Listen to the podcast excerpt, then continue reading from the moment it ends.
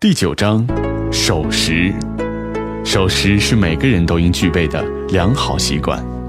约会迟到会给别人留下毫无诚意的印象，因而守时是很有必要的，既节省自己的时间，又节省他人的时间。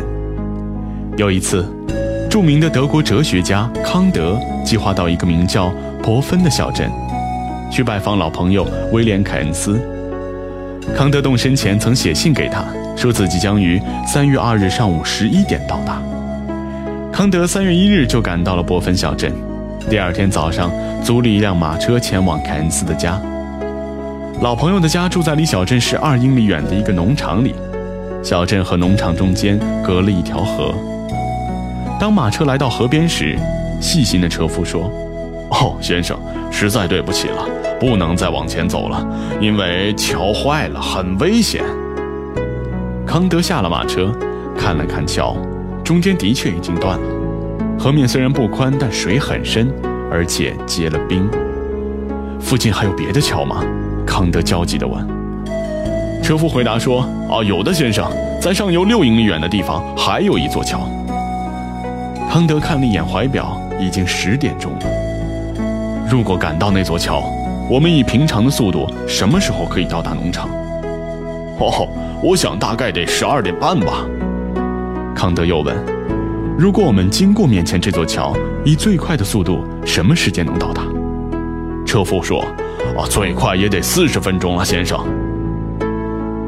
康德跑到河边一座很破旧的农舍里，客气地问主人打听：“请问，你这间房子要多少钱才肯出手？”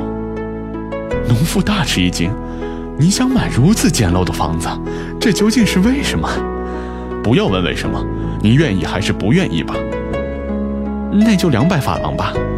康德付了钱，说：“如果您能马上从破房上拆下几根长木头，二十分钟内把桥修好，我将把房子还给您。”农夫把两个儿子叫来，让他们按时修好了桥。马车平安地过了桥，飞奔在乡间的路上。十点五十分，康德赶到了老朋友家。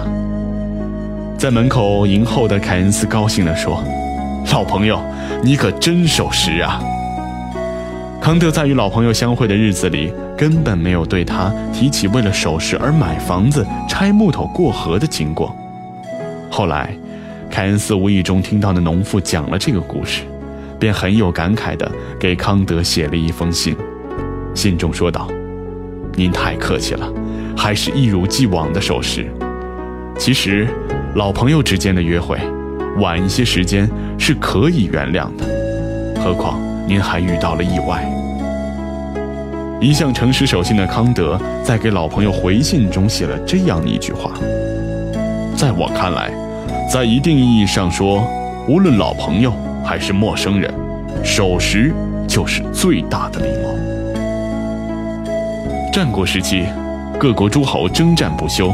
连吃败仗的齐景公派田襄居将军与宠臣贾谷领兵回击。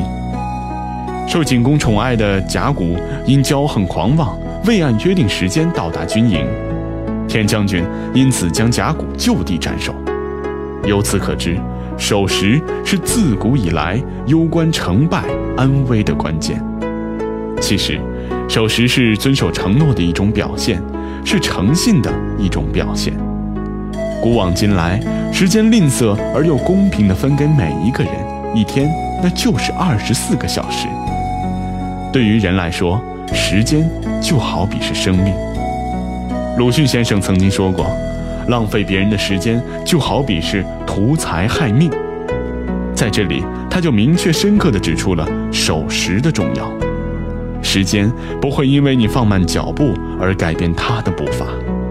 短短的几十个春秋，其实一眨眼就过去了。在这短短的几十年里，如果不守时，浪费了时间，又有多少人能够叱咤风云，成就一番事业呢？对于不守时的人来说，他浪费的不仅仅是自己的时间、自己的生命，也在无形之中浪费别人的时间、别人的生命。人生匆匆。每一分钟，每一秒钟都是极其宝贵的。